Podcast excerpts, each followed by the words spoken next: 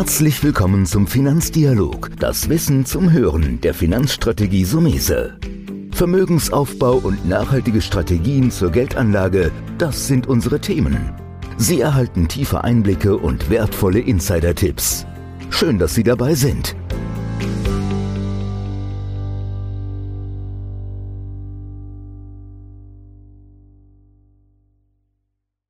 Herzlich willkommen zu unserer heutigen Folge.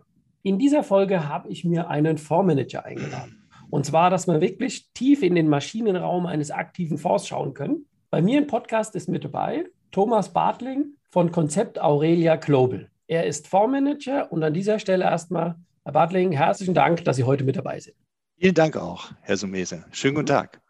Lassen Sie uns dann noch starten. Ich mir, mache mir immer so Gedanken, welche Fragen stellen und manche ergeben sich auch erst im Gespräch so ein bisschen. Aber vielleicht so eine Frage, die die Hörer am Anfang mal interessieren könnte, wäre, worauf sollte ein Mischfondsmanager achten? Weil Sie haben ja keinen reinen Aktienfonds, Sie haben auch keinen Rentenfonds, Sie haben den sogenannten Mischfonds. Vielleicht noch mal ein bisschen was Allgemeines zum, was ist Mischfonds und worauf Sie besonders Wert legen dann bei der Auswahl? Mhm. Also ich denke, ein Mischfonds zu managen hat, hat eine Riesenchance, die Vorteile von verschiedenen Anlageklassen zu nutzen. Und das ist eine große Herausforderung gleichzeitig, weil man ein riesen Anlageuniversum vor sich hat. Und es besteht auch die Gefahr, dass man sich sozusagen in diesem riesen Anlageuniversum und der Möglichkeit, in den verschiedenen Anlageklassen unterwegs zu sein, verliert. Im Optimalfall schafft es der Mischfondsmanager in guten Zeiten kräftig in Aktien investiert zu sein und in Zeiten, wo es runterläuft, seine Aktienquote runtergefahren zu haben. Aber da, wo die Chancen eben liegen, es so zu tun, liegt auch genau das Risiko, es andersherum zu tun. In guten Zeiten Chancen zu verpassen und vielleicht in schlechten Zeiten überinvestiert zu sein. Für mich ist sozusagen wichtig, dass ich die Chance habe, mit dem Konzept Aurelia Global und dem, was wir gemäß Prospekt dürfen, viele Freiheitsgrade habe und diese auch entsprechend nutze. Und ich habe aber festgestellt, dass es wichtig ist, gleichzeitig eine Linie zu finden, also dem Fonds auch ein Profil zu geben. Weil das Wort Mission bedeutet ja, Sie geben viel rein. Das ist wie beim Kartenmischen. Da haben Sie vorher ein Blatt gehabt, das wollen Sie entsprechend wieder verteilen und die Farben sollen auch unterschiedlich auf die Mitspieler verteilt werden. Das ist die große Gefahr bei einem Mischfonds, sich auch zu verlieren. Also der Fonds hat ein Profil, unser Fonds, der Aurelia, und dieses Profil werde ich dann ja auch in den nächsten Minuten gerne erläutern. Mhm. Ich denke, Sie haben schon mal gut zusammengefasst, was die ja, Chancen und Zwänge eines Mischfondsmanagers ausmachen. Jetzt gibt es natürlich immer so verschiedene Ansätze oder auch Philosophien, was Sie so in diese Richtung beschreiben. Jetzt habt ihr euch so ein bisschen auf das Thema fokussiert, zukunftsorientiert und wertbeständig zu sein. Und da würde ich jetzt natürlich klar jetzt diese Frage anschließend machen, wie Sie selbst schon angedeutet haben. Was definiert man? Wie definiert man das? Weil ich als Anleger, der sich in ein Investment investieren will, beispielsweise in einen Fonds, könnte ja auch Ihrer sein, will natürlich wissen, was die DNA ist oder wo der Weg mich hinführen würde. Also was ist bei euch, bei Ihnen zukunftsorientiert wertbeständig? Wie definiert ihr das für den Fonds an sich? Ja, also aus diesem globalen Universum haben wir, haben wir entschieden, dass wir den Fonds bestücken, wesentlich mit Technologie und mit Konsumaktien auf der einen Seite und mit Edelmetallen, auch Edelmetallaktien, Minen auf der anderen Seite. Das ist die Kurzantwort auf diese Frage. Und die Philosophie, die dahinter hängt, ist im Grunde genommen die, dass ich die Überzeugung habe, dass langfristig Technologieaktien sozusagen Weiterentwicklung des Menschen repräsentieren und es sich von daher lohnt, dort hinein zu investieren und Technologieaktien insbesondere Zukunft repräsentieren. Und ich bin jetzt ja 58 Jahre alt in dem Alter kann man schon mal zurückschauen. Und gelegentlich macht man das auch und überlegt, wie man in der Vergangenheit zum Beispiel konsumiert hat. Und wenn ich da 20 Jahre zurückschaue, das waren die Beginn, der Anfang des Internets mit den ersten Bestellungen. Hotelbuchungen liefen immer noch über Telefon und auch Bahnreisen wurden noch anders gebucht. zu dem Zeitpunkt wurden neue Unternehmen geboren, die in Anführungsstrichen die Menschheit in ein neues Zeitalter geführt haben. Und ich habe sozusagen die Philosophie, dass ich mir überlege, wie leben Menschen denn in zehn Jahren? Weil ich bin davon überzeugt, dass wir sozusagen in einer stetigen Weiterentwicklung sind. Und wenn man das so sagt, ja, wir investieren zukunftsorientiert, da würde, würde jeder andere das auch unterschreiben, investiert auch zukunftsorientiert.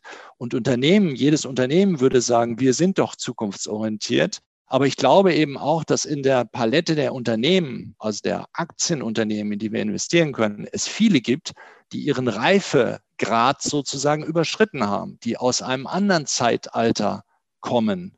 Und von daher suchen wir die Unternehmen, die eigentlich die nächsten 20, 30 Jahre bestreiten und entsprechend den Menschen neue Ideen und neue Ansätze liefern, ihr Leben zu bestreiten. Und an erster Stelle dort sind es in Anführungsstrichen Technologieunternehmen, in die wir investieren. Mhm. Auf der beständigen, auf der Seite des, des Wertbestandes, äh, da habe ich mich gefragt, wie kann man denn in einem, in einem Mischfonds das Konzept der Sicherheit mit einbauen? Und viele Mischfonds haben dann eine, eine Rentenkomponente. Wir sind gar nicht in Renten investiert. Wir sind eben in Edelmetalle investiert, weil meine Überzeugung ist, dass das, was über Jahrhunderte und Jahrtausenden wertbeständig ist, ist besonders im Gold repräsentiert. Und Gold bietet mittel- und langfristig Schutz vor Kaufkraftverlust und es eignet sich in wunderbarer Weise als in Anführungsstrichen Hedge auf Aktien, weil wir erleben das aktuell ja vielleicht auch gerade, wenn es kriselt und äh, Menschen Angst bekommen, flüchten sie ins Gold. Die Aktien laufen immer dann besonders gut, wenn niemand Angst hat und dann wird das Gold vernachlässigt. Und die Wertbeständigkeit des Goldes und der Edelmetalle was ja auch in heutigen Zeiten nicht nur von, von mir so wahrgenommen wird, sondern was ja auch repräsentiert wird in relativ hohen Quoten der Notenbanken. Also wie viel, wie hoch ist der Anteil der Bestände an Gold bezogen auf die äh, Devisenreserven und Währungsreserven. Das ist in, in Deutschland, in den USA beispielsweise relativ hoch, liegt über 65 Prozent. Das heißt, es ist sozusagen ein Synonym auch für Notenbanken, für Wertbeständigkeit, wird, wird so nicht ausgesprochen allerdings. Das ist ja so ein bisschen das, das ich sage jetzt mal, sehr interessant an Ihrem Konzept. Ja? Ich habe mir es ja auch ein bisschen angesehen und habe dann auch die, die Factsheet, die man sich ansieht, sind ja immer ein bisschen älter. Ja? Ja, ja. Meine Frage war ja erstmal gewesen an der Stelle, wie sind Sie zu Ihrem Konzept bekommen? Das haben Sie eben sehr, sehr gut noch, denke ich, nochmal beschrieben. Jetzt ist das für mich vor, wie gesagt, aus meiner Sicht ungewöhnlich, aber auch interessant. Sie haben ja weit über 30 Prozent Informationstechnologie. Ja? ja. Das Factsheet ist jetzt natürlich ein paar Tage alt.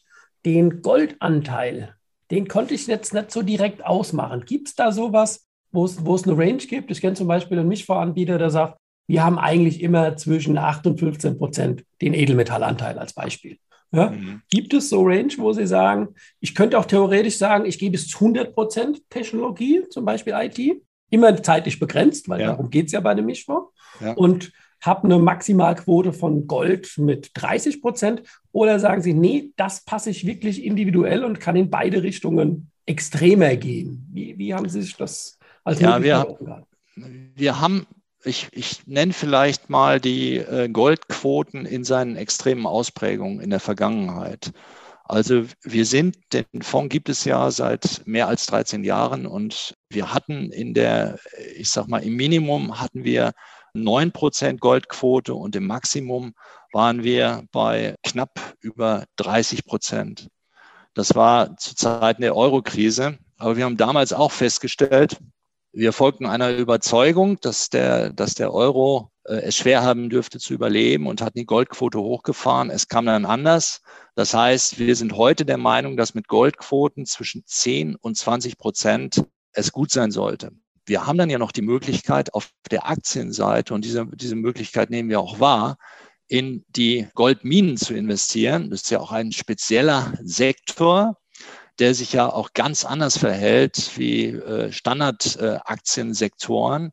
Und da sind wir aktuell beispielsweise mit sieben Prozentpunkten auch in Minen investiert, Newman Mining, Barrick Gold und auch drei, vier kleinere Minen. diese sind dann, äh, fungieren sozusagen als Beschleuniger dann noch auf den Goldpreis. Von daher haben wir Möglichkeiten, auch auf der Aktienseite das Edelmetallthema auch zu spielen. Wie gesagt, jetzt ist natürlich gerade, passt jetzt so ein bisschen Zeit. Wir haben jetzt ähm, Frühjahr 2022 mittendrin. Auf der einen Seite gibt es äh, viele Diskussionen am Markt, sei es Ukraine-Konflikt, Pandemie. Jetzt fragt, fragt man sich natürlich, wie kommt jetzt ein Fondsmanager natürlich auf diese Gewichtungen? Weil es ist natürlich so, der Markt ist so schnelllebig, gerade im Informationsbereich. Da gab es rasante Zuwächse in den letzten Jahren. Da gab es aber so Dinge wie Facebook, die Gefühle an einem Tag 25 Prozent verlieren. Bedeutet das nicht, dass ich eine höhere Schwankungsbreite dann einkalkulieren muss in Ihrem Ansatz? Ja, bedeutet es schon. Also wir haben aktuell auch die höheren Schwankungsbreiten, also auch historisch im Aurelia, das kann man so sagen. Wir haben also ein Ziel von einem, von einem äh, Mischfonds, auch von unserem Mischfonds ist es ja, gute Renditen zu realisieren, also aktiennahe Renditen und dabei die Volatilität und auch die Drawdowns also zu managen. In der Historie haben wir jetzt maximalen Drawdown seit 2008 von 19 Prozent. Und aktuell ist es so, dass wir eben auch äh, stärker schwanken, weil die Tech-Märkte korrigieren. Sie haben es angesprochen, Facebook. Wir sind mit einem, einer kleineren Quote in Facebook investiert. Wir sind auch in PayPal beispielsweise investiert. Die sind genauso, haben genauso gelitten unter einem, ich sag mal, ähm, weniger gut als erwarteten Quartalsbericht. Das heißt, wir haben die Volatilitäten und die Märkte haben in meiner Wahrnehmung im Grunde genommen die letzten Jahre vergessen, dass es diese Schwankungen gibt und dass diese Schwankungen normal sind, wenngleich es den Corona-Crash gab. Aber der war sozusagen nach acht oder zwölf Wochen repariert.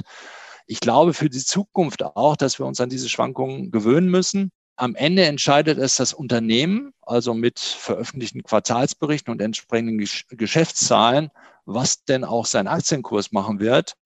Und so setzen wir auf entsprechend gutes Stockpicking auch und glauben aber auch an unsere äh, Zukunftsorientierung.